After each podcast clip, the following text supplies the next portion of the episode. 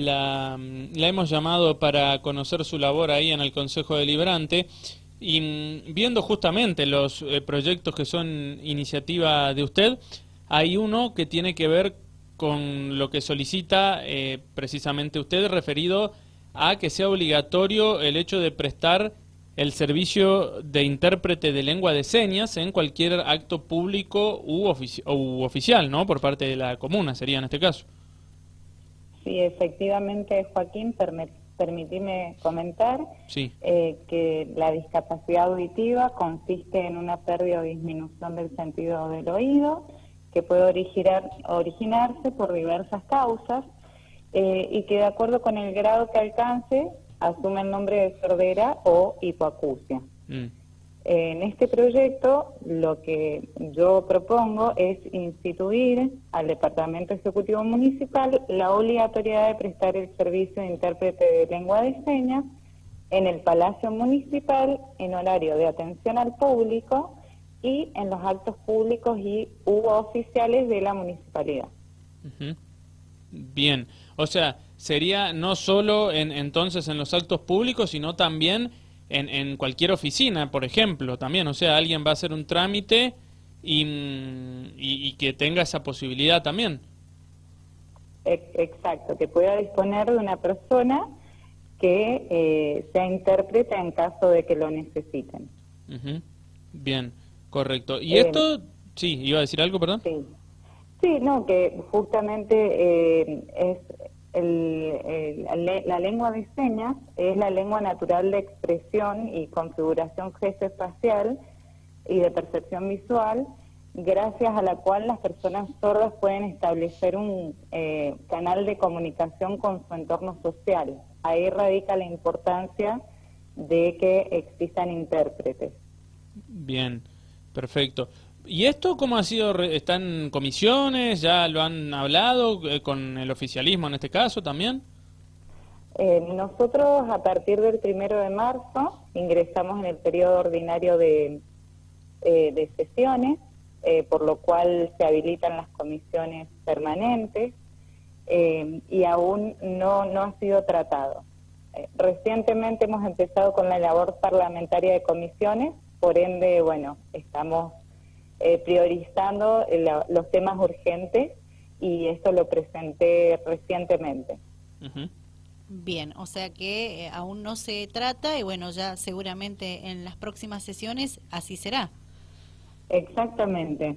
Ojalá que, que tenga el acompañamiento del resto de los ediles y que se acompañe por unanimidad, porque justamente la municipalidad eh, debe incorporar en su accionar miradas transversales y nos debemos enfocar en los derechos humanos y la inclusión de personas con discapacidad eh, y en el caso en particular a los efectos de garantizar el acceso completo a la información, la participación en la vida civil y política eh, de todas las personas en condiciones de igualdad y sin discriminación.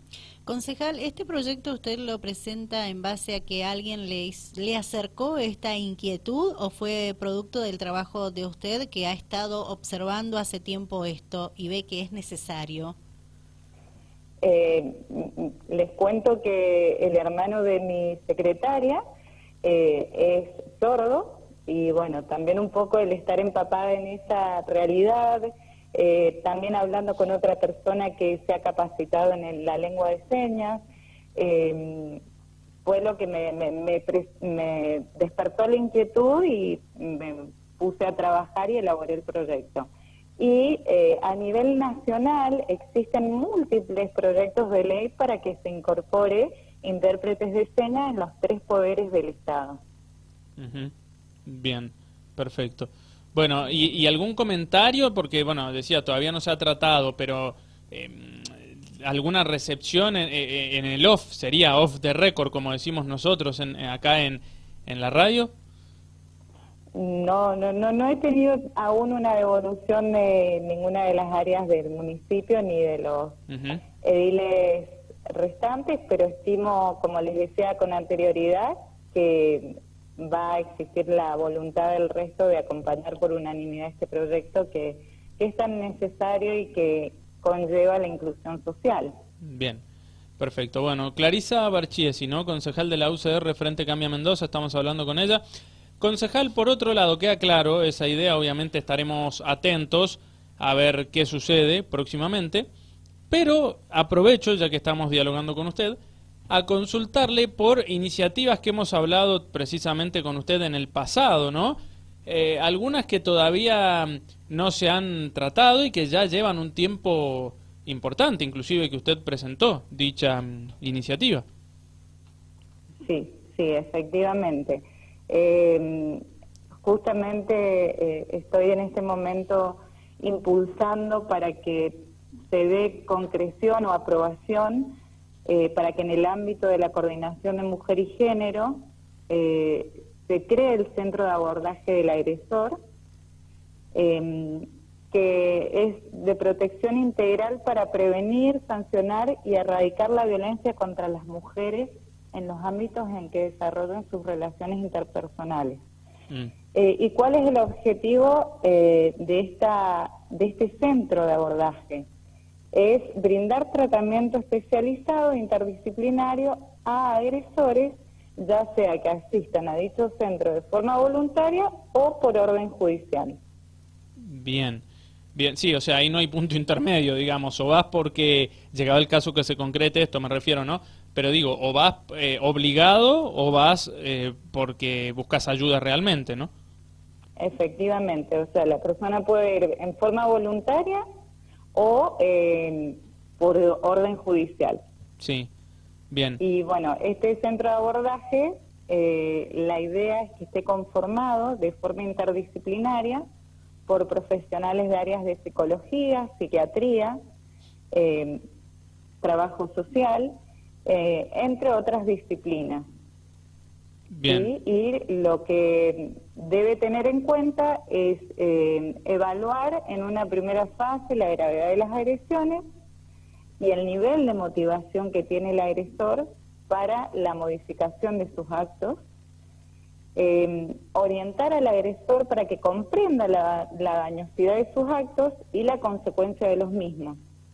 También con el fin de que cese en la situación de violencia y evitar que se repitan estos hechos de violencia y agresión, maltrato hacia las mujeres.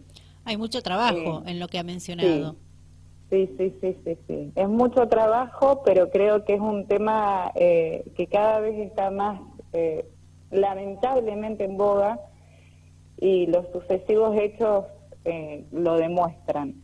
Por mm. eso es pertinente que finalmente tomemos acciones concretas en este sentido.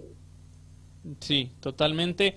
Eh, ¿Y esto qué, qué pasó? ¿Quedó, eh, digamos, archivado, entre comillas? ¿Qué, qué, qué pasó? No, lo mismo que les comentaba con anterioridad. El el receso legislativo ah. que, existe hace que muchos proyectos, eh, si no, no hay una sesión especial, no logren el dictamen para que puedan ser tratados en sesión. Bien. Eh, aún está en comisiones eh, y espero que, como dije anteriormente, con el otro proyecto exista la voluntad de acompañamiento de, de mis pares ediles. Bien.